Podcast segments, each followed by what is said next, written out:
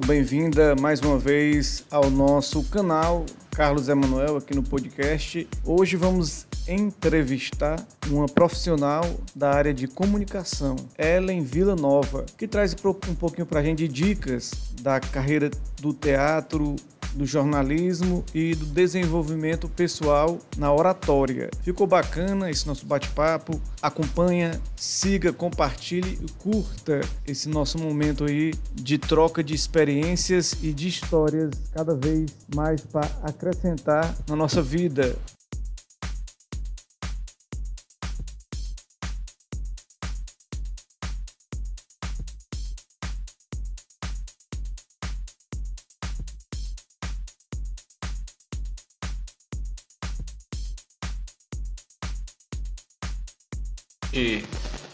Muito obrigado né, pela, pela sua companhia, muito obrigado pela sua participação. Uma manhã de sexta-feira, 16 de abril, e a gente vai receber mais uma pessoa importante no cenário do Brasil, né? Mais uma profissão importante. E essa pessoa vai falar um pouquinho para você sobre essa profissão, sobre esse, essa questão de se expressar, da arte de se expressar. A gente vai receber ela direto da Bahia, né? Direto da Bahia. A gente vai receber essa convidada aqui que ela já vai participar a gravação também desse podcast. Estamos gravando para você que está acompanhando pelo áudio. E é uma honra, né, receber sempre a participação de, de pessoas importantes, pessoas que vêm acrescentar mais ao, ao nosso conteúdo, né? Vem nos dar mais, a brilhantar você com conteúdos importantes. Eu vou botar aqui no ar ela, nossa convidada, você, Ellen Vila Nova, né? Ellen Vila Nova. Muito bom dia, né? Boa tarde, boa noite. E obrigado pelo, por aceitar esse convite de papo com a gente. Olá, Carlos. Meu áudio tá bom? Muito bom dia, Carlos Emanuel. Muito obrigada. Estou muito feliz com esse convite. É sempre excelente a gente ter um reconhecimento. Esse mundo digital dá essa possibilidade para a gente, da gente ficar conhecido em vários lugares do Brasil. Como jornalista, já, já fiz muito, muitas matérias em vários lugares, né? Já entrei no ar em vários lugares. Mas, sem dúvida, esse reconhecimento numa área específica, numa área que a gente ama, é muito importante. Eu já, desde já, te agradeço muito. Eu que agradeço. Aqui está em Fortaleza e você está tá falando direto da Bahia, né? Isso, eu falo diretamente de Vitória da Conquista, eu sou soteropolitana, sou filha de pai cearense. Olha aí, Minha família é toda boa. do Juazeiro, do Crato, ali, né, naquela região. sou apaixonada por Juazeiro, as melhores férias da minha vida.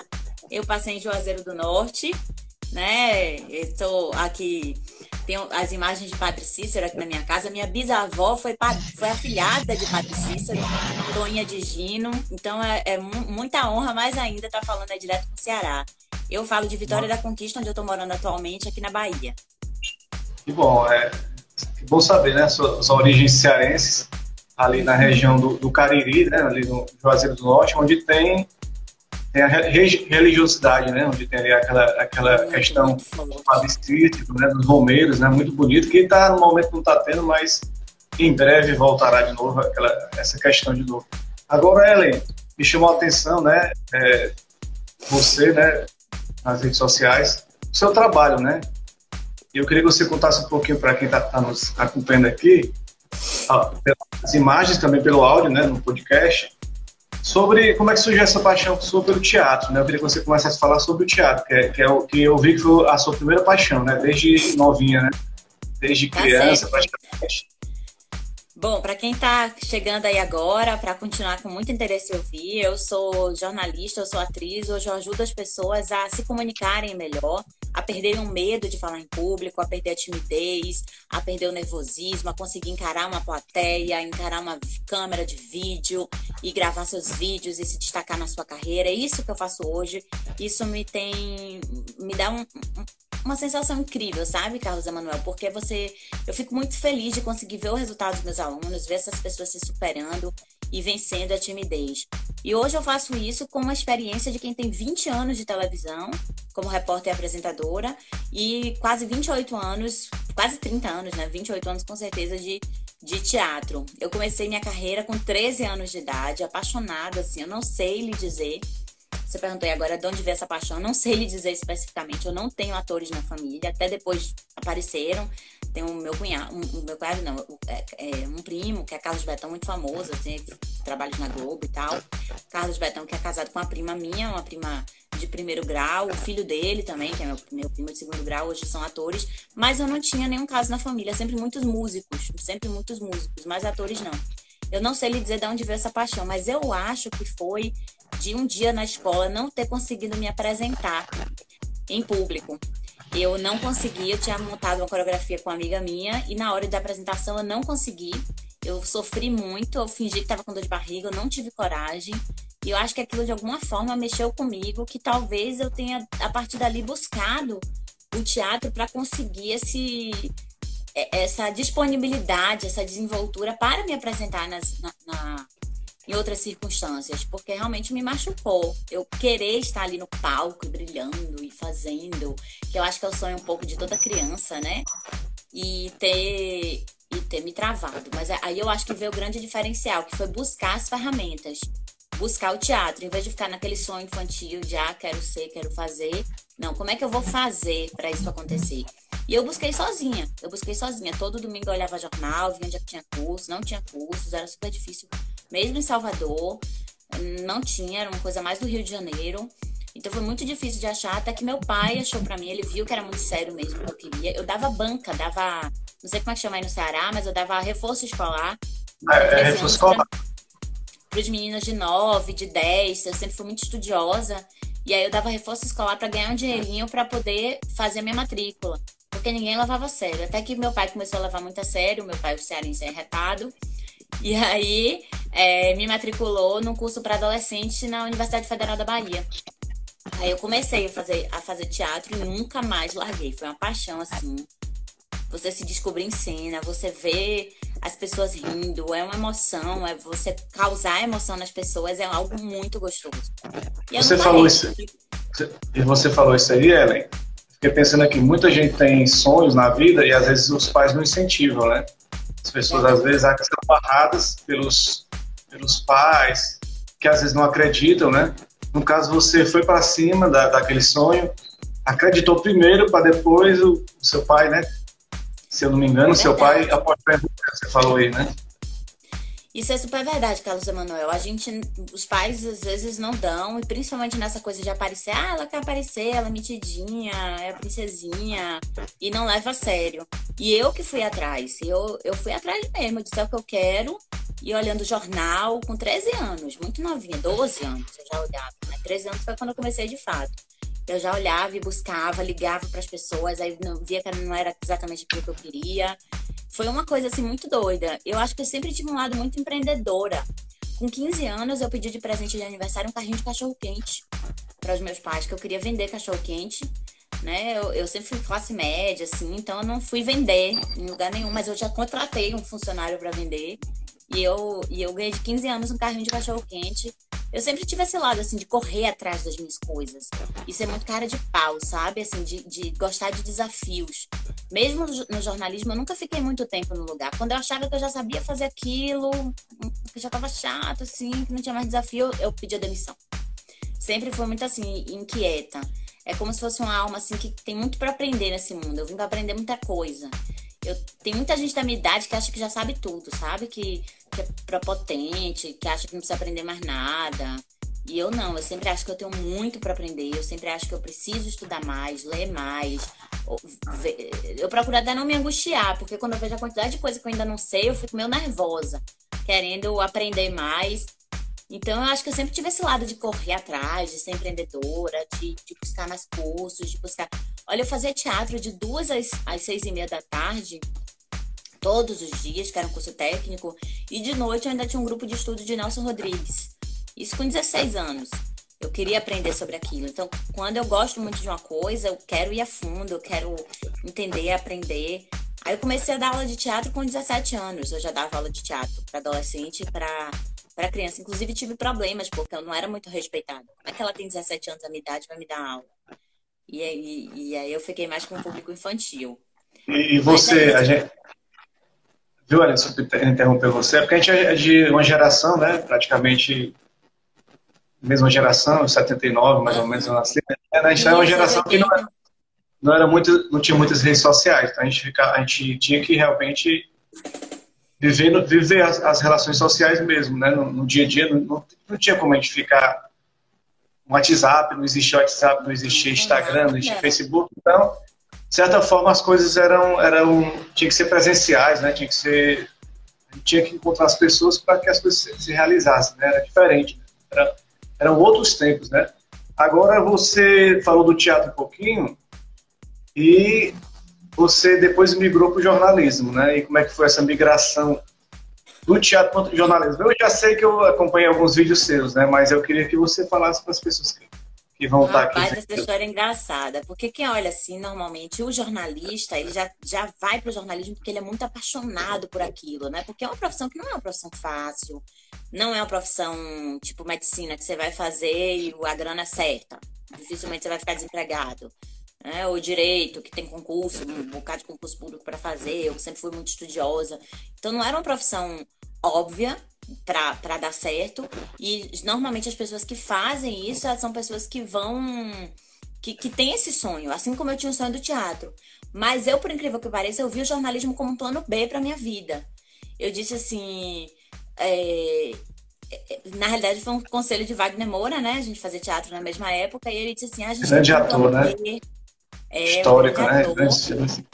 Ele é impressionante, né? Toda essa galera, ele, Lázaro, Ramos, eu sou apaixonada também. E aí, Lázaro, a gente fazia teatro juntos lá no Vila Velha, no Teatro Vila Velha, com Márcio Meirelles. E, e, e, Lázaro me disse uma coisa linda. Ele, Ellen, você é muito boa no humor, você é muito engraçada tal. Aquilo foi uma felicidade para mim ouvir o de Lázaro, porque eles já eram ícones. Mesmo em Salvador, assim, a gente já tinha uma admiração enorme por eles. Ainda quando eles não eram estourados, né? E aí Wagner dizia isso, ah, é, teatro não dá dinheiro, a gente tem que ter um plano B, teatro é muito complicado. E hoje, conhecendo mais a história de, de Wagner fundo, ele tem uma irmã que é médica. E aí parece que o pai dele dizia para ele: "Ai, você tinha que fazer medicina, você vai fazer teatro". Aí sua irmã, e hoje ele tá, ganha muito mais do que a irmã dele, com certeza, né? É, deu super certo. Então, o teatro deu certo, deu muito certo para ele, graças a Deus. Mas o conselho dele foi ótimo, porque era uma coisa que eu não pensava na minha vida. E de repente abri os olhos para aquilo. O jornal que eu li era o jornal da revista da TV, aquele jornalzinho de novela. Eu não tenho vergonha de falar isso, gente. Eu não era uma pessoa interessada em política, em grandes problemas econômicos, em furos de reportagem. Eu não era isso. Não era mesmo, assim, sendo bem sincera. E, e eu fui fazer jornalismo por um conselho dele, porque era para ter uma profissão no futuro, porque teatro é difícil, um plano B. Mas eu sempre tive muita certeza que o teatro ia dar muito certo na minha vida. Eu não tinha dúvida disso. Mas um conselho de outro diretor também que dizia assim: o, tea, o você não precisa ser fazer faculdade de teatro para ser atriz. E realmente não precisa. E hoje também não precisa fazer faculdade de jornalismo para ser jornalista, né? Todo mundo pode fazer suas lives, fazer suas entrevistas. Eu acho isso maravilhoso. Eu acho isso incrível. Eu acho que a gente tem mesmo que botar a boca no mundo, todo mundo. E, e, e aí eu fui fazer jornalismo, mas sem nenhuma paixão. Só que eu achei que podia ampliar meus horizontes. Eu achei uma profissão culta, inteligente, e eu achei que podia ser legal. E aí, no terceiro semestre da faculdade, teve um teste na, na TV Educativa da Bahia para repórter. Trin, concorri com 30 pessoas e passei.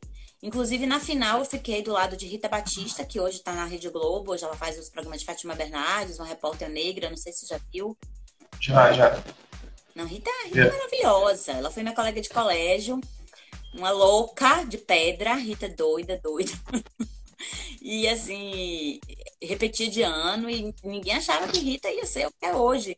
Que é uma coisa que a gente pensa que é muito engraçado. Antigamente bastava você estudar, ser um bom estudante, que você ia passar no bom vestibular e você ia ter uma grana. Hoje não. Hoje isso não tem nada a ver.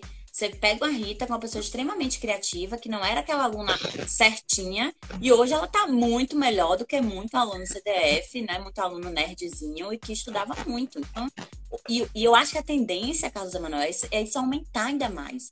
A tendência é, é a gente é, buscar muito mais a criatividade. Eu tenho assim, muito essa preocupação com minha filha, ela tem quatro anos, de, de não ter uma escola quadrada, uma escola, sabe? Porque o mundo futuro vai exigir muito mais dessas crianças do que simplesmente saber matemática, química e passar no vestibular e aí fazer uma faculdade formal. O mundo vai exigir muito mais, vai exigir muito mais inteligência emocional, vai exigir muito mais habilidade de comunicação, vai exigir muito mais a criatividade, inovação tecnológica. Então a gente tem que pensar nesses nossos filhos para essa geração futura de uma maneira mais ampla. E aí na época, voltando, eu fui fazer jornalismo para ter uma grana, caso desse errado o teatro. Só que aí eu fiquei doente. Em, 2000 e, em, em 1998 eu tive uma doença, um, um, uma encefalite. E eu fui hospitalizada e quando eu voltei, eh, passei um ano e meio sem poder fazer nada, assim, bem descansando, bem, foi muito sério. E quando eu voltei, eu fui ficar só no jornalismo, porque os médicos acharam que era muita coisa ainda estar no teatro. Porque o teatro é uma profissão que exige muito emocionalmente também, né? Então era muito nova tal, eles aconselharam ficar só no jornalismo. Eu tinha uma faculdade para terminar também, né? Tinha que me formar. E aí pronto, eu passei nesse teste na TV Educativa da Bahia e comecei, Giane, que tá sempre comigo, minha aluna linda. Te amo, te amo. Vamos tomar um café, hein? e aí ela apareceu aqui, gente. Quem for no podcast não vai ver, mas a galera tá entrando. E aí eu comecei a, a dar muito certo no jornalismo. Muito certo mesmo. E por causa, Carlos Emanuel, da minha desenvoltura perante a câmera. Não era por causa do meu talento pro jornalismo. Porque, como eu disse, nunca fui uma apaixonada pelo, pelo furo de reportagem, pelo, pelo jornalismo, não. Eu Você disse que o teatro ajuda, né? As, as, técnicas do teatro lhe ajudaram no jornalismo, né? Você chegou a comentar alguns. No posicionamento de câmera, de não ter timidez, de ter um relacionamento bom com a câmera, de namorar a câmera, de encantar a câmera. E eu comecei a ser vista como uma pessoa muito carismática, a, a, fazer muito bem as matérias. Tinha uma sensibilidade no texto também, por causa do teatro. Eu já escrevia as peças de teatro. Então, bom dia, linda. Então, eu, eu, eu comecei a dar muito certo no jornalismo. Comecei a dar muito certo mesmo, a ponto de ter sido convidada para o Canal Futura, é, no Rio de Janeiro. Eu fui a única baiana a participar de uma seleção. E passei e fui, e fui trabalhar no Canal Futura, que foi assim, uma grande escola para mim de como a gente, de como é possível você fazer um jornalismo com alma, com humanidade. Foi isso que o canal Futura me ensinou. Sair dessa, dessa, dessa lógica das grandes emissoras de televisão, de muita violência, de só a notícia, né, a, a, a notícia catastrófica, e entrar no jornalismo ético, no jornalismo comportamental, no jornalismo ético no sentido de, de mais humano, sabe? Então foi, foi uma grande escola para mim. Aí foi assim que nasceu, só que o teatro sempre ficou lá, sempre ficou lá dentro do coração, querendo. É, meu pai dizia para mim: você nunca vai ser feliz se você não voltar pro teatro. E aí eu voltei, graças a Deus, voltei a dar aula, é, dei aula para crianças carentes, que é uma coisa que me fez muito feliz. Eu morei uma época em Rondônia e dei aula lá para crianças carentes de Rondônia que não tinham acesso ao teatro. Engraçado como o teatro move as pessoas, né? Eles faziam teatro lá que eles criavam. Eles estudavam sozinhos, completamente autodidatas, formavam seus grupos de teatro, iam fazer teatro sem nenhuma escola, sem nenhum apoio institucional, sem nenhum professor é, formal mesmo, regulamentado, assim, pra, com experiência para dar aula. E eles já tinham esse movimento. O teatro ele é impressionante para a formação de grupos, para a união das pessoas. E aí eu dei aula para eles, montei meu, meu espetáculo, e aí voltei com força pro teatro. Aqui, aqui em Conquista já fez muita coisa bacana. A gente, eu transformei um, um auditório da Secretaria de Saúde em teatro. Era um movimento aqui que estava muito parado, não tinha mais teatro, não tinha mais espetáculo, porque o Centro de Cultura, que é do governo do estado, realmente um teatro bem feito, estava fechado há muitos anos, sem reforma, muitos anos mesmo ele ficou fechado. E aí, quando eu cheguei aqui, eu vi um, um, um, auditório da Secretaria de Saúde pensei, nossa, isso aqui dá um teatro. Um teatro com dignidade, com cadeiras confortáveis, com ar-condicionado, porque eu sempre pensei na dignidade que o público merece. E aí, transformei esse teatro em. Esse auditório em teatro, comecei a trazer espetáculos infantis, adultos, e fiquei bem conhecida aqui na cidade por uma pessoa que mexeu no lado cultural, né? Agora, um pouquinho, Ellen, do que você falou do teatro, é algo que, né, é, que trabalha com, com o público muito, né? É, é uma, uma das áreas que mais trabalha com o público, né? Verdade. Principalmente porque as pessoas estão lá no espetáculo, estão acompanhando, às vezes interagem com o ator interage com a plateia, tem essa interação toda. E também você, em algum dos seus trabalhos, eu vi você, você fala muito também essa questão da, import, da importância do, da oratória, né? Então, muitas áreas usam, por exemplo, o vendedor, né? Um, um dos vídeos que eu acompanhei, você fala do vendedor, né? Eu queria que você falasse um pouco dessas dicas, né? Que, que as pessoas usam, né? Para melhorar a oratória, principalmente o vendedor do, tá no dia a dia vender um produto, um serviço. Como é que você é uma dica que você dá para esse, esse público? Para venda, né? Vamos lá. Eu primeiro queria dizer que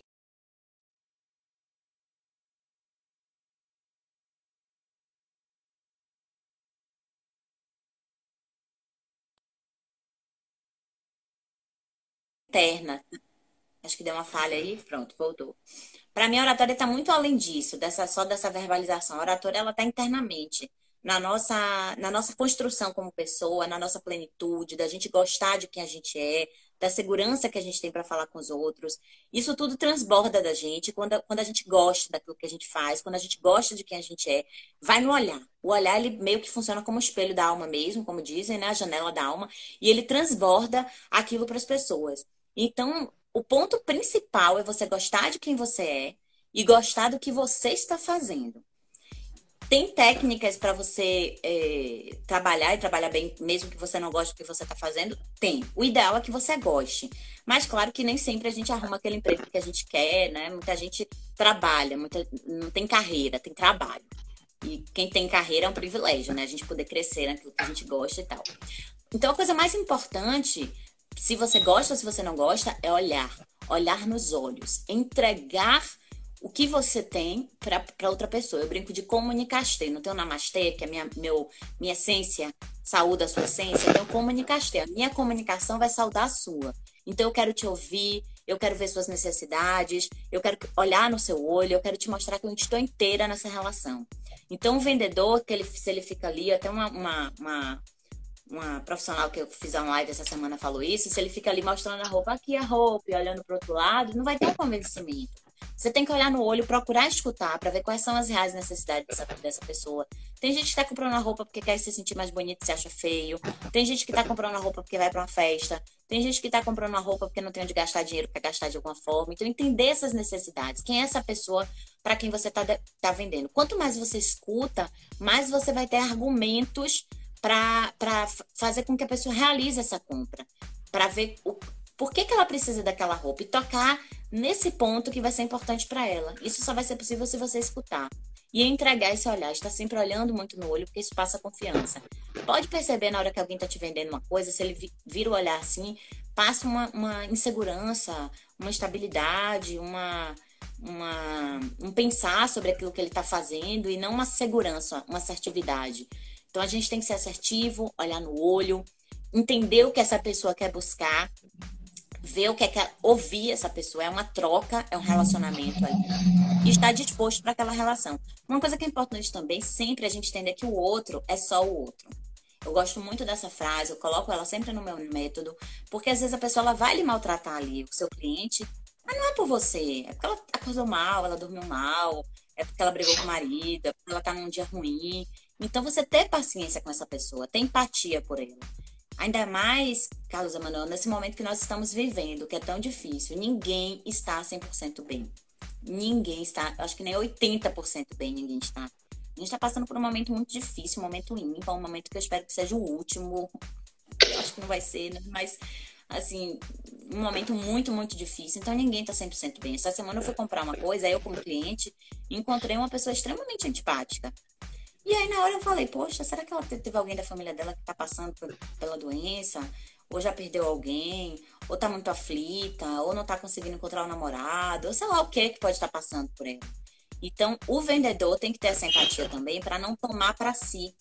Não tomar para si um, um, um, uma forma um, ruim da pessoa falar é com isso. ele, grosseria, sabe? E simplesmente fazer o seu trabalho, que é uma coisa que o teatro dá pra gente também.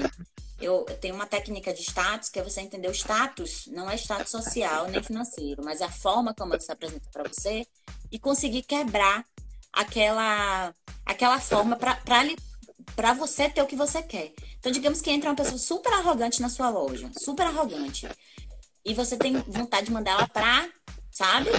Mas aí você pensa, o que é que eu quero daquela pessoa? Aquela venda me interessa? Eu vou me diminuir se eu conseguir abaixar um pouco o meu tom para trazer ela para mim? Quando a gente tem confiança daquilo que a gente é, não tem problema. Na minha cabeça, na minha consciência, conscientemente, eu me baixar um pouco no meu status para fazer essa pessoa que, me querer, para fazer essa pessoa gerar uma conexão comigo, uma simpatia e comprar de mim, que é o meu grande interesse. Então, coloque o seu interesse acima dessa vaidade do relacionamento. Por quê? Porque o outro é só o outro, não necessariamente ele tá lhe esculhambando. E segundo, porque você tem um objetivo ali e você baixar um pouco seu status não vai fazer você perder a sua autoridade, nem você. Se você tiver dentro de si sua segurança, você vai saber que aquilo você está fazendo porque você tem um interesse naquilo. E aí eu tenho a história do meu parto, que a médica foi super grosseira comigo, ela não queria fazer o parto é, normal. E eu, aí não foi consciente, Emanuel, porque eu não, não, vou dizer que ali você sentindo as dores das contrações, eu vou ia pensar maquiavelicamente alguma coisa. Mas eu acho que veio da, da experiência do teatro, dessas estratégias, de tudo já tá tão internalizado em mim, que eu chamei ela bem perto de mim. Não sei se você já ouviu essa história, porque eu sempre conto nas minhas lives, eu acho ela incrível. E é um case, assim, para mim, de, de como a gente deve trabalhar o nosso status para trazer o outro pra gente. Eu chamei ela bem do lado da cama, olhei bem no olho dela. Aí eu vou olhar pra câmera pra você ter essa sensação. Olhei bem no olho dela e disse assim: Por favor, eu quero muito ter parto normal. E sem você eu não vou conseguir. Me ajude, por favor. Naquele momento, ela saiu daquele status de não, você não vai conseguir, não dilatou, tirando a luva pra pra vamos lá. Parta, não sei se passou pela cabeça dela medicina, por que ela virou obstetra, se ela esqueceu que ela tinha brigado com o namorado. Não sei o que passou pela cabeça dela, mas eu conectei, eu me conectei a ela ali, pedi ajuda dela.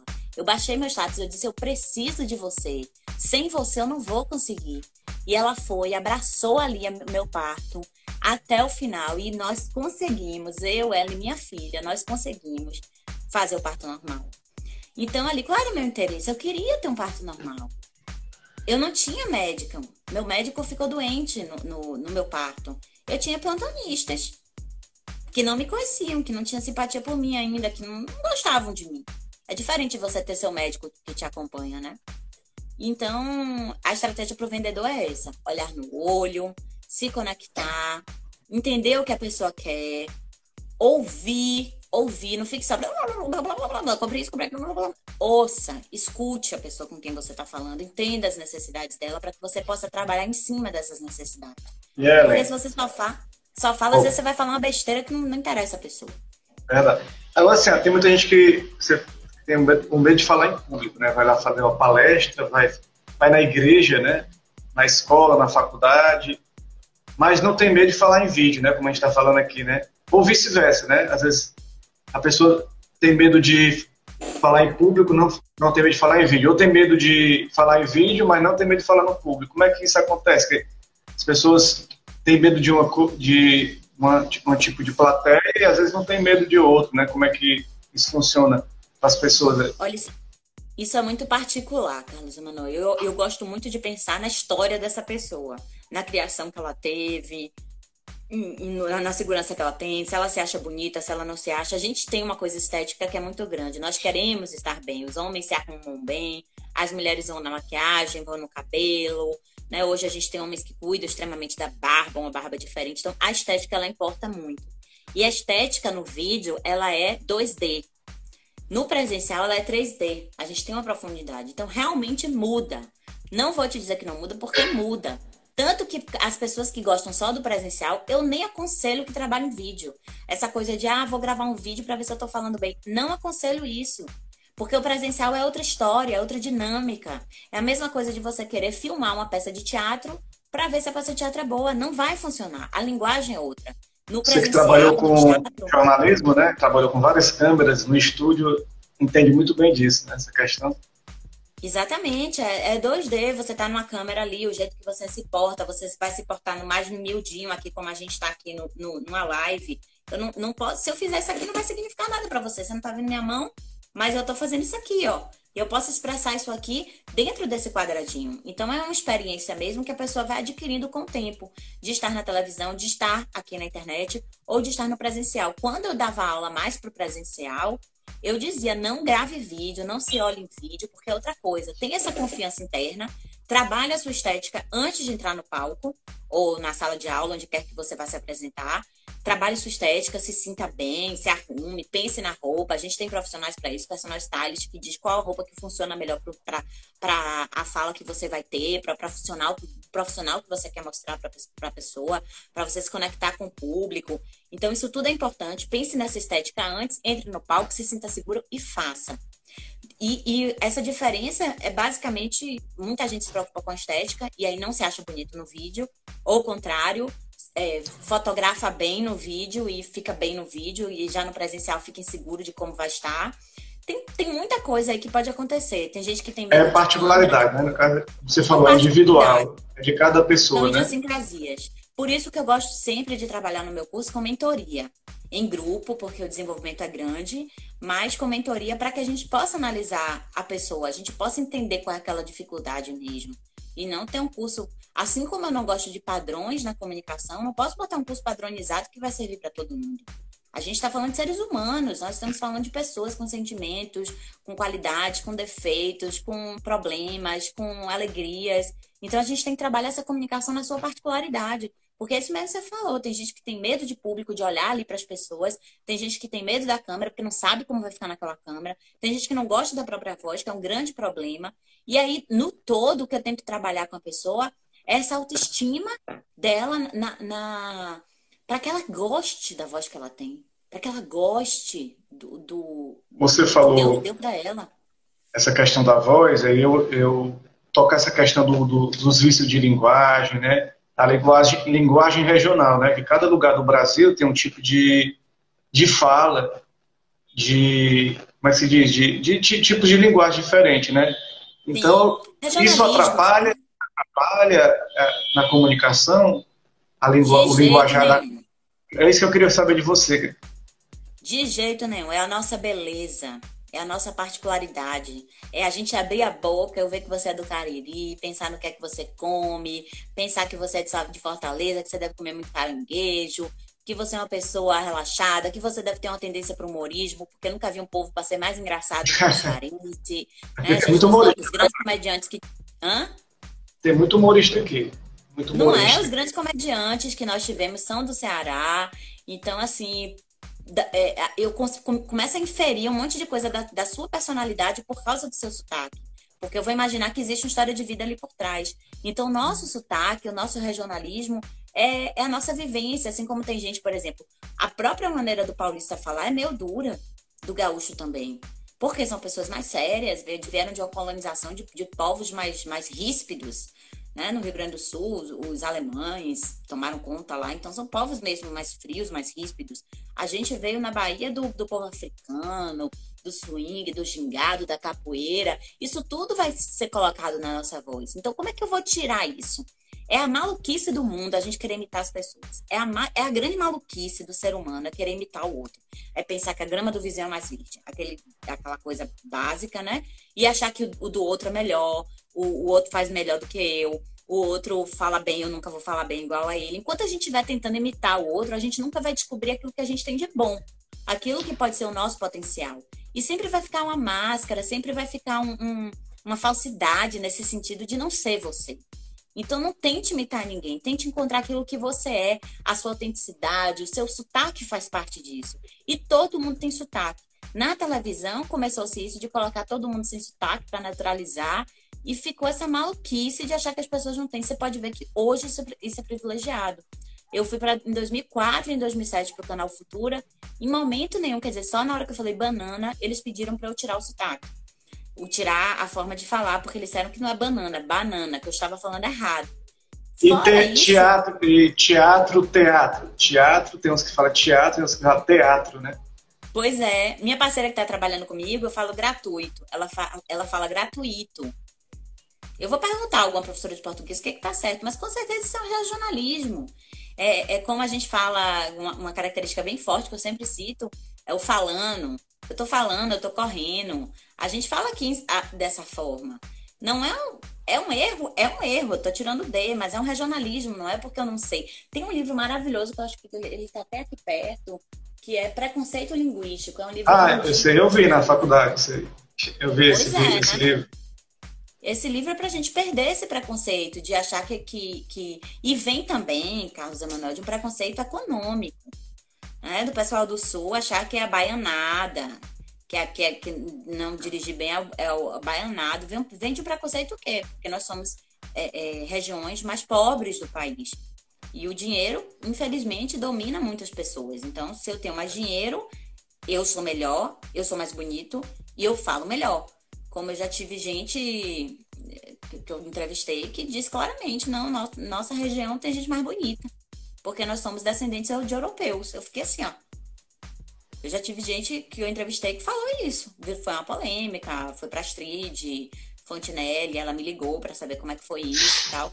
Então, assim, é, é, é, é bem complicado isso da gente não querer se assumir com o tempo, graças a Deus, a internet ela é parte disso, porque todo mundo tem voz. As pessoas estão privilegiando, estão priorizando, melhor dizendo, o que é do outro, sem querer esse padrão. Com certeza. Agora sim, essa que, que bom que a internet possibilita esses encontros, né? Eu, eu encontrar você para o público de Fortaleza conhecer mais, né? Você já é conhecida na TV, já fez teatro. Agora, essa questão que você está tocando aí, interessante a questão da a questão financeira que, que toca muito, né, em vários assuntos, né, preconceito. E, e na comunicação tem uma, uma, coisa que é a questão da baixa autoestima, né, a falta de confiança, né. Eu queria saber se, se, se para você isso prejudica muito a comunicação, essa a baixa autoestima, como é que trabalha essa questão para as pessoas se sentirem mais seguras quando for falar, né, quando for se expressar. Eu gosto muito do trabalho de teatro porque a gente faz isso de uma maneira muito rápida. Muita gente vai buscar terapia para entender o, é, por que a autoestima não é legal e tal, e é super válido. Uma coisa não elimina a outra. Mas a grande vantagem do trabalho das técnicas de teatro para essa oratória é que a gente consegue, de uma maneira muito, muito mais rápida, a gente trazer essa, essa, essa, essa segurança. O que a gente passa são três pilares que eu é o conhecer, o desenvolver e o amar.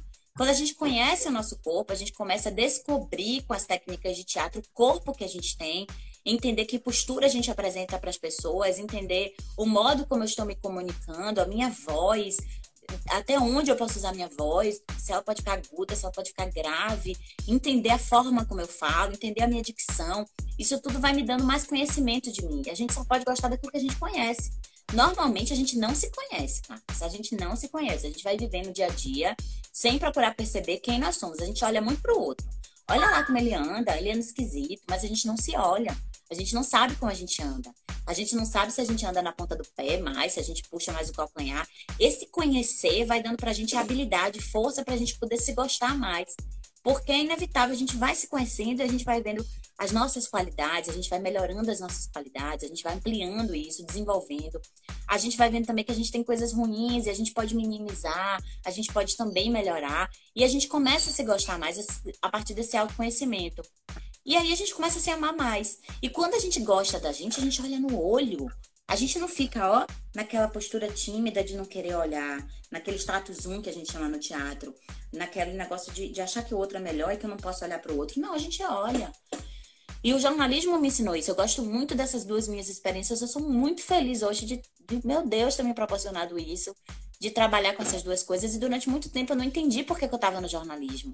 Eu olhava assim, eu não tinha aquele tesão, sabe, de estar. Tá. Eu fazia, gostava das matérias com as pessoas, com perfis. Quando eu entrevistei Dona Cano, de, de olhar para a pessoa, de contar aquela história. Isso é tão gostoso. Mas, assim, do jornalismo mesmo eu não tinha aquele tesão. Mas hoje eu entendo por que, que eu fiz jornalismo. Porque no, o jornalismo desperta essa nossa comunicação. E a gente entrevista o governador, a gente entrevista um presidente, a gente entrevista a mulher que está na feira, a gente entrevista a pessoa que não tem o que comer. E a gente olha no olho de todo mundo do mesmo jeito. Porque nós não somos nem mais, nem, nem menos do que ninguém. A gente precisa confiar na gente, na nossa autoestima, no nosso ser humano. E essa autoestima, quando a gente confia na gente, a gente fala com qualquer pessoa, em qualquer situação. Você vai se pronunciar na igreja, que se você não gostar de alguma coisa, você vai se pronunciar na igreja para gostar de alguma coisa para elogiar. A gente vai poder falar, ser pleno. E, e, ninguém merece menos que isso. Precisamos dessa justiça na nossa vida. A gente nasceu para se comunicar, nós somos seres humanos. Por que, que a gente está sofrendo nesse isolamento? Porque a gente está com saudade de aglomerar, a gente tá com saudade de abraçar as pessoas, a gente tá com saudade de estar com os outros, de olhar no olho, de conversar, de bater resenha, de fazer graça. Nós somos seres sociais. E quando a gente não consegue num grupo e ser ouvido, fazer com que a pessoa preste atenção, com que ela goste da gente, a gente fica mal, a gente não quer isso. A gente quer ser parte, a gente quer se comunicar, a gente quer falar. Então, sem autoestima, não tem nada. Ontem eu gravei um vídeo dançando, foi engraçado, fez a maior repercussão. Porque eu falei, gente, eu me amo, a gente tem que se amar, a gente tem que se amar muito. Eu não posso mais viver sem mim. A gente tá sempre dependendo do outro, cara. Isso é pra vida, Manuel. Pra gente, é pra gente não querer é, é, se submeter a relações ruins, pra gente não deixar o outro maltratar a gente, pra gente não, não, não se submeter a dores na vida, sendo que a gente nasceu para ser feliz.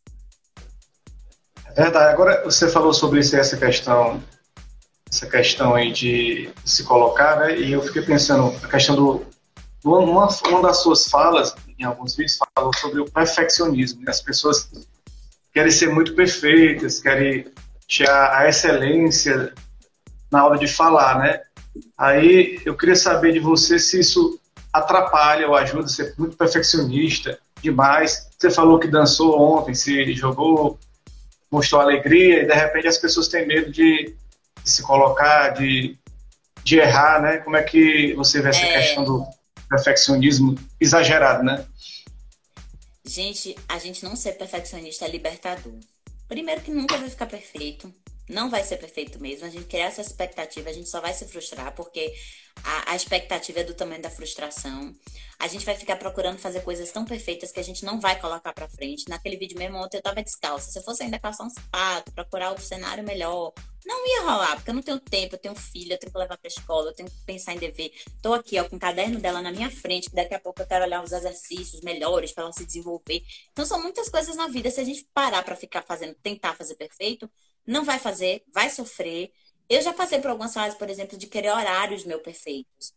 E é difícil para mim entender que eu não vou conseguir cumprir tudo, né? Porque problemas acontecem, doenças existem, acidentes, situações. Então a gente ter mais leveza na vida é importante. E o jornalismo me ensinou isso também. Que matéria boa é matéria que vai ao ar. Porque no outro dia o jornal enrola o peixe, o jornal não serve mais para nada. Então, se ele não for hoje também na televisão, amanhã não vai servir. Então não adianta procurar a melhor passagem, que é a parte que o repórter aparece na televisão, não adianta procurar o background melhor para a música do fundo, eu tentar editar perfeito, se ela não for ao ar. Então, mais importante é a gente colocar nossa vida para andar, colocar nossa vida para frente. Se eu ficar tentando uma oratória perfeita, com a voz perfeita, com a dicção perfeita, com a postura perfeita, você não vai falar nunca. Porque essa perfeição não existe. E você só vai estar procrastinando, que essa é uma grande forma de procrastinação. Se eu não posso fazer perfeito, se eu não vou fazer muito bem, eu não vou fazer cara de pau, gente. Passa essa peroba na cara e vai, enfrenta. Como diz uma pessoa que eu tô fazendo curso, vai de fralda. Mas vai. Mesmo sem estar pronto totalmente, você vai e faz. Porque aquilo vai te dar uma liberdade. Você vai começar a perceber, perder essa, essa visão tão autocrítica de você, perder, tirar esse chicote da sua mão, que fica, ó, se batendo, não foi bom, não foi bom. Para é, é, valorizar as pequenas conquistas. Quando você fizer uma live, gravar um vídeo, valoriza, pô, consegui, ficou massa, gravei. E, e, vai fazendo, vai fazendo, vai, vai se colocando de uma maneira que você não não não fique. Eu, isso tem a ver com autoestima também. Quando a gente se gosta, a gente fala: ah, tudo bem, errei, errei. E dá risada, dá risada dos próprios erros, dá risada das próprias falhas. Meu marido, ele é muito perfeccionista. Às vezes ele olha meus vídeos, eu nem gosto mais de mostrar. Ele fala: você é maluca? Como é que você fica cantando desse jeito? Eu falei, ah, eu gosto, eu gostei, ficou bom. E eu tô me bancando agora. Eu tô lançando um curso gratuito agora e fiz um card. E aí ele falou, essa roupa tá esquisita. Eu falei, ah, gostei. E boto. É a gente bancar também aquilo que a gente é e acabou. O outro é só o outro. Por que, que ele não guarda roupa? Por questões dele, por ele achar, da forma como ele foi, viveu a vida, os preconceitos que ele tem. Entendeu? E é a opinião dele. É meu marido, é, mas é a opinião dele. Paciência. Ele não queria que eu cortasse meu cabelo. Mas eu tô me sentindo muito melhor com meu cabelo. Meu cabelo facilitou minha vida, eu nado, eu, eu, eu malho. Então esse cabelo aqui facilitou minha vida, porque eu tinha que ficar sempre escovando e tal. Eu queria escovar. É isso, a gente bancar quem a gente é, dar risada. Outra coisa que o digital veio mostrar pra gente, as coisas são não são permanentes. As coisas são, elas são muito perecíveis. Se Carlos Emanuel não deixar essa live aqui gravada, acabou. Ninguém vai mais vai poder ver. Acabou, ela vai, sabe aqueles dados que a gente vê nos filmes que vão embora, os dados de, de os números, os dados de internet, eles vão embora, assim, ó, não fica em lugar nenhum. Então, por que ter medo se, se as coisas são impermanentes? Por que ter medo se ninguém vai gravar e ficar olhando para você? Hoje, a, a possibilidade de existirem memes são tão grandes que para você conseguir emplacar um meme tá difícil, viu? Se você quiser um, tiver uma ideia de um meme bem bom para mim, para todo mundo dar risada da minha cara, eu quero. Eu, eu vou ser mais divulgada. É verdade. Agora, Ellen, essa questão da, das vozes, né? Porque no teatro também, no jornalismo, também se trabalha muito a questão da voz. Tem aquela voz mais grave, aquela voz mais aguda, aquela voz mais alta, baixa.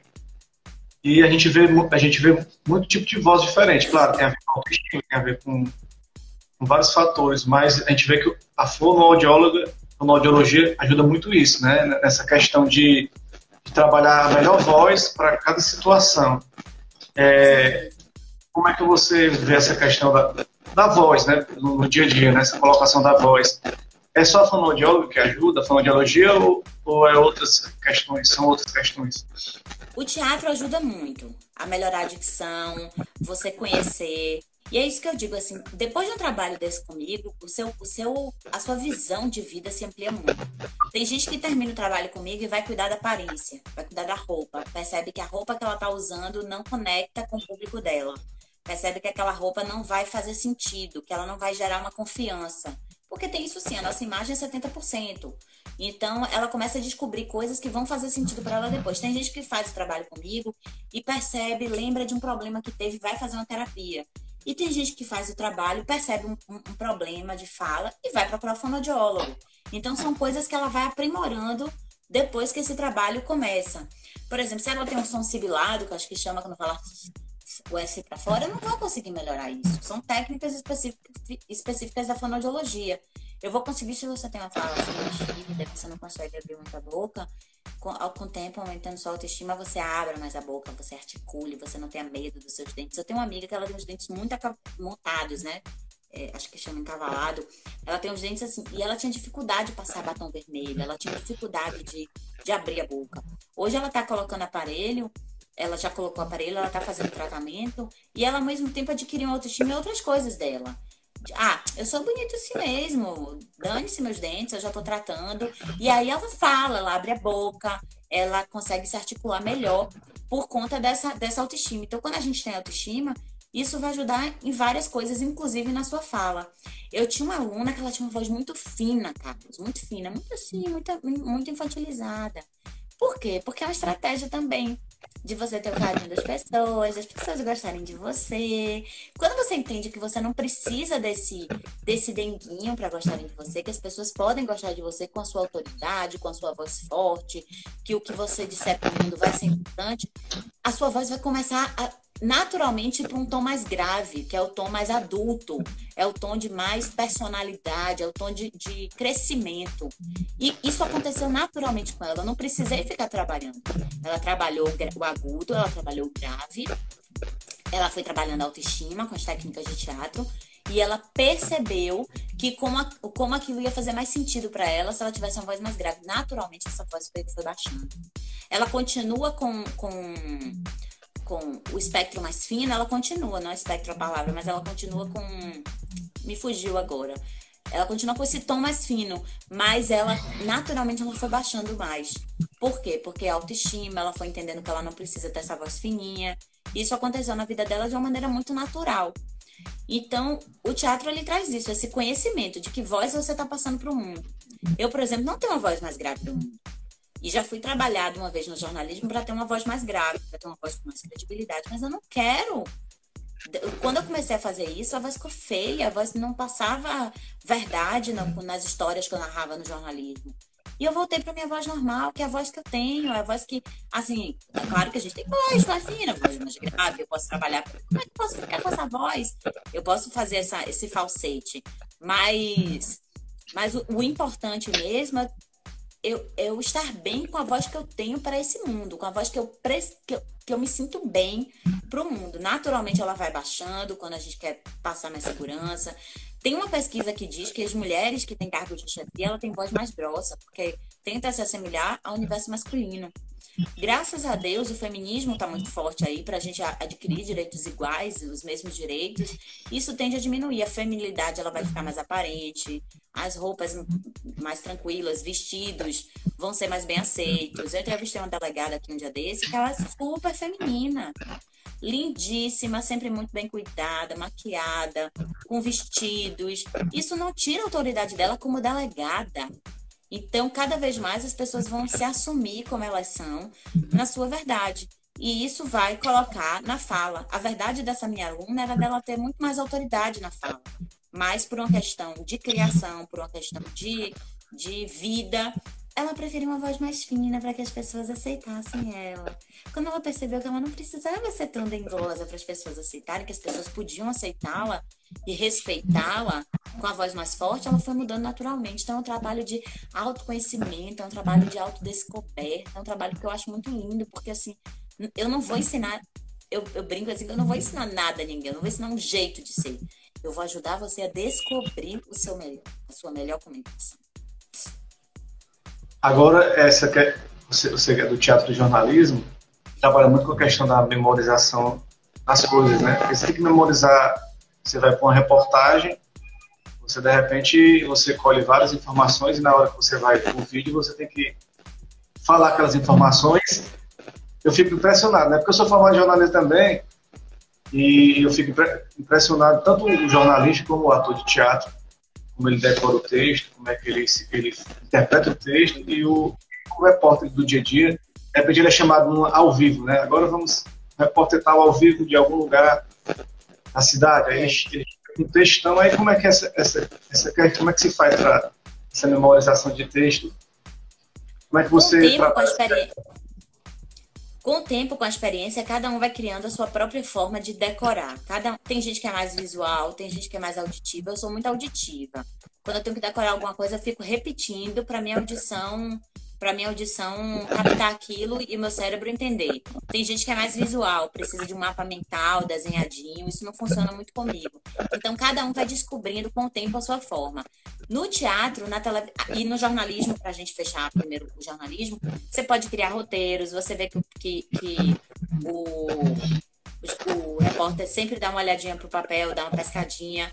Outra estratégia também, se você observar no jornalismo, começa com, com o repórter e a câmera sai, a câmera vai passear. É nesse passeio aqui que você combina com seu grande, com seu grande companheiro, que é o seu cinegrafista, e você vai ler o papel. Você levanta o papel, tanto que tem gente que você ainda pega um momento que ele vai, que o cinegrafista ainda tá saindo, ele já, já pega o papel dele, né? Então, nessa parte, ele vai ler ele vai começar rapidinho. Pois é, Bonner, a gente está aqui na frente do fórum, onde acabou de ser decidido, não sei o quê. Pronto, cinegrafista sai, ó, pega o meu papel e começa a ler. Então você vai criando estratégias. Tem gente que tem mais facilidade, está mais tranquilo, tem gente que tem mais dificuldade, vai pegar o papelzinho mesmo. É, você vai criar roteiros na sua mente. Cada um vai ter uma forma de construir se a experiência vai ajudando. Por exemplo, uma coisa, eu, é, eu tenho muita dificuldade de escrever no carro. E a gente vai no carro o tempo todo escrevendo. Tanto que aqui em Vitória da Conquista eu já fui para vários lugares, mas se você mandar eu ir, eu não sei ir. Porque eu estou no carro sempre escrevendo o meu texto. E aí o que é que acontece com esse texto que a gente, que a gente escreve ali? Começa a dar tontura no carro. Com o tempo, porque eu, eu na emissora, saio, aí depois volto para outra emissora, aí peço demissão, aí vou fazer teatro. Aí eu sempre fui assim, intercalando uma coisa e outra. Quando eu volto para a emissora, nos primeiros dias eu tenho uma tontura. Depois eu me acostumo. O corpo da gente é muito resiliente, a gente se adapta a muitas, a muitas coisas. Então, se você é um repórter de ao vivo, geralmente o repórter de ao vivo tem um horário certo. Um repórter de ao vivo vai entrar todo dia de manhã. Ele começa a ter as estratégias que o tipo de assunto é o mesmo, como é que ele vai fazer. Tem um companheiro dele de equipe, que é o cinegrafista, ele fica amigo desse cinegrafista, um ajuda o outro.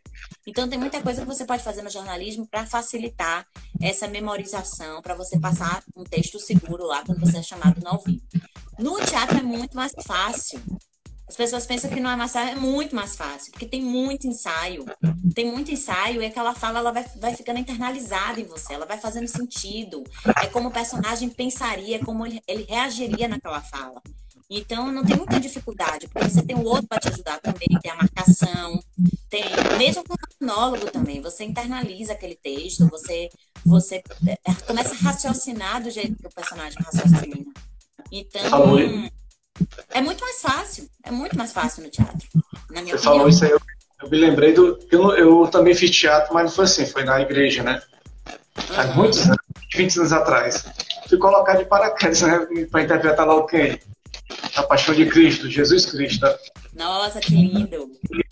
Foi durante três anos. Eu só saí porque, porque enfim, eu não queria mais ficar colocado meu nome só nesse personagem, né? Mas o pessoal Você queria muito, né?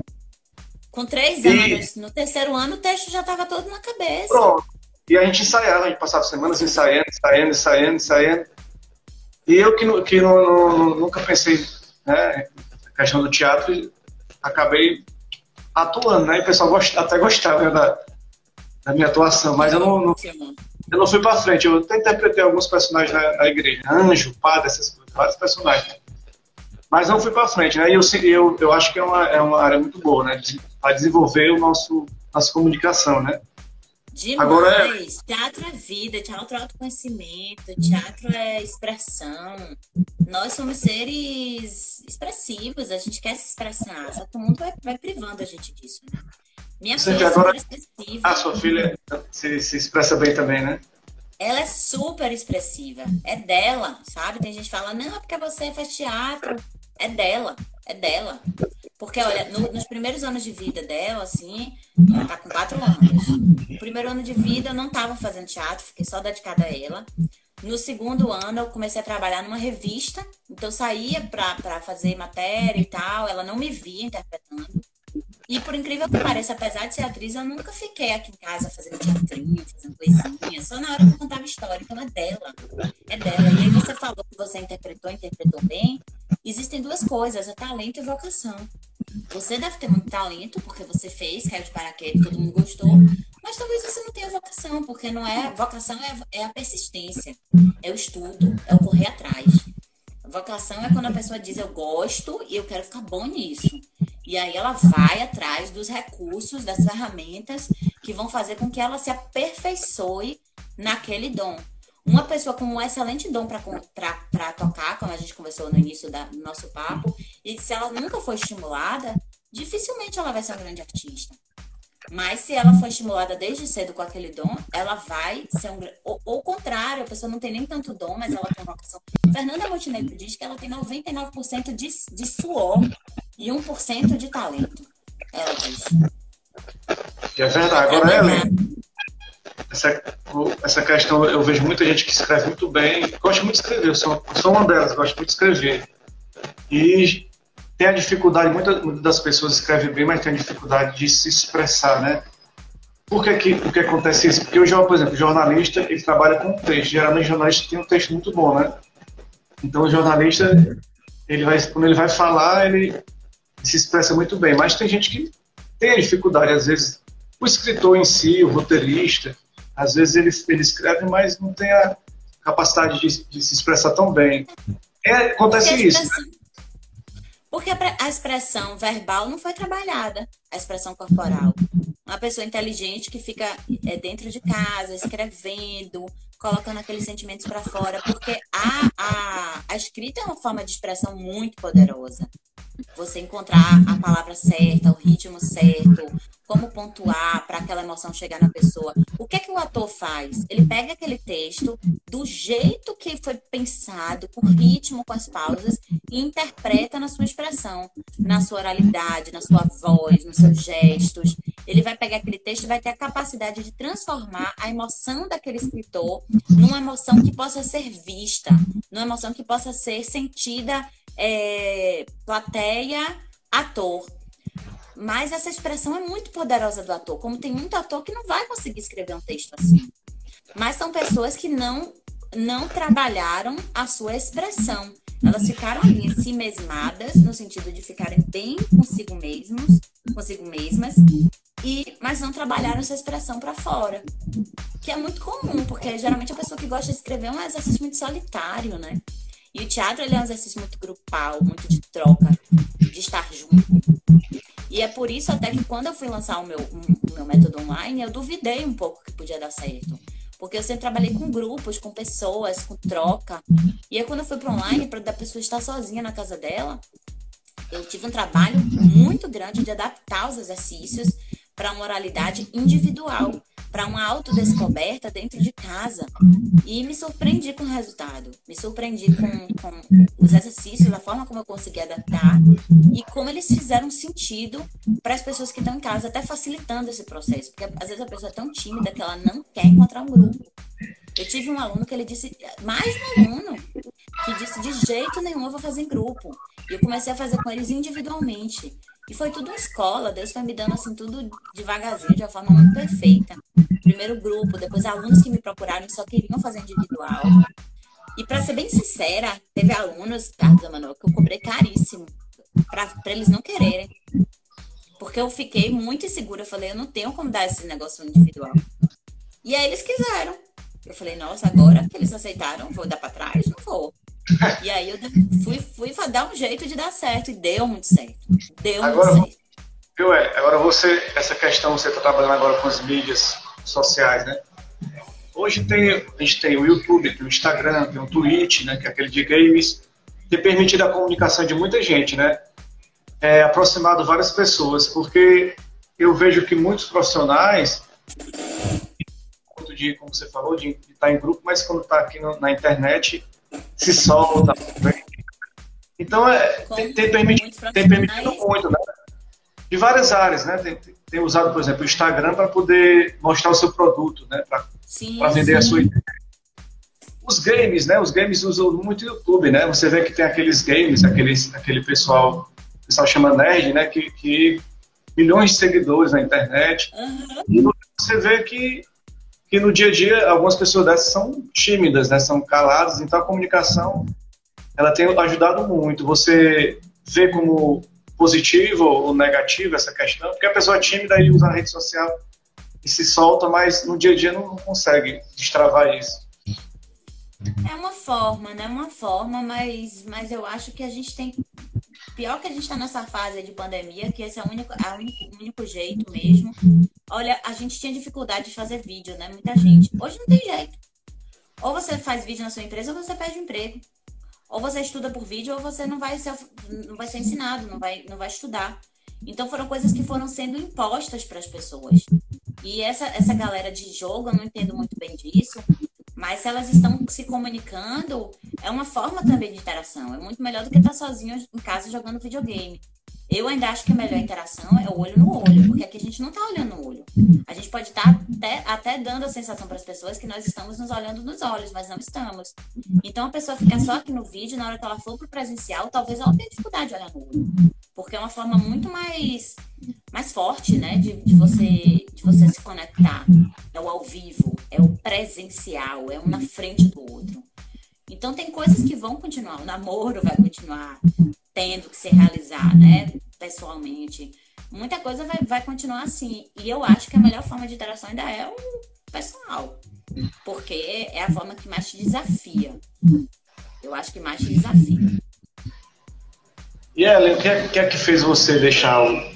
Não deixou o jornalismo né, também de lado, mas deixou um pouco e agora focou no desenvolvimento pessoal, né? O que é que levou você a esse, esse trabalho agora de desenvolvimento pessoal, né? Ajudar pessoas? É um propósito, sabe? É você encontrar um sentido. É você dizer, por que, que eu faço isso? Não é para aparecer só, não é para minha vaidade. É para eu ajudar alguém. É para é ver alguém dizer para mim que, que tá mais pleno. É dizer, alguém dizer para mim que tá se relacionando melhor com o marido. Alguém dizer para mim que os pacientes estão mais abertos com ele. Então é um sentido, é você ver sentido no que você faz, para que você vê. Eu acredito que a gente está nesse mundo para servir. E a gente pode encontrar formas de servir mais e formas de servir menos. Você pode fazer o seu trabalho como médico, estar servindo com a sua medicina, orientando as pessoas, e você pode servir numa coisa muito maior do que a técnica, mas na emoção, de ajudar essa pessoa a ter uma vida melhor, a ter uma vida mais leve. E, e como eu te falei, o jornalismo nunca foi uma, uma paixão tão grande, sabe? O teatro sempre foi muito mais, mais forte na minha vida. A expressão, a arte, a ternura, o, o falar e emocionar. Porque no jornalismo a gente emociona, mas não emociona com uma arte, com algo que é de mentira, que não vai machucar ninguém. A gente às vezes emociona contando uma tragédia, contando algo muito ruim. Isso também me machucava muito no jornalismo, ver histórias muito ruins o tempo todo. Porque infelizmente a gente não faz um jornalismo de boas notícias. A, a notícia que interessa, o que as pessoas querem, tem até a, a, a frase, né? Perfume foi feito para cheirar, se não cheira que é notícia. Então, é, essa lógica não, não, me, não me alegrava. O teatro me alegra mais. Você, você nesse, nesse seu trabalho agora, já ajudou médicos, né? Comunicadores, advogados, está ajudando muita gente. Né? Você sabe mais ou menos quantas pessoas foram já que você ajudou? Já tem uma. fez uma métrica mais ou menos de número de pessoas, ainda está começando? Centenas, centenas centenas de alunos. Só no ano passado, no online, foram 60 alunos. Só no ano passado. Né? Fora todos os anos que eu tenho no presencial, montando turmas uma atrás da outra. É, centenas de alunos. Isso, isso me deixa muito feliz. Claro que tem pessoas que aproveitam mais. Infelizmente, no, no universo online, tem muita gente que compra no impulso e ainda não está preparado na sua, na sua na sua emoção interna para resolver esse trabalho. Porque tem gente, Carlos Emanuel, que tem medo de ser feliz.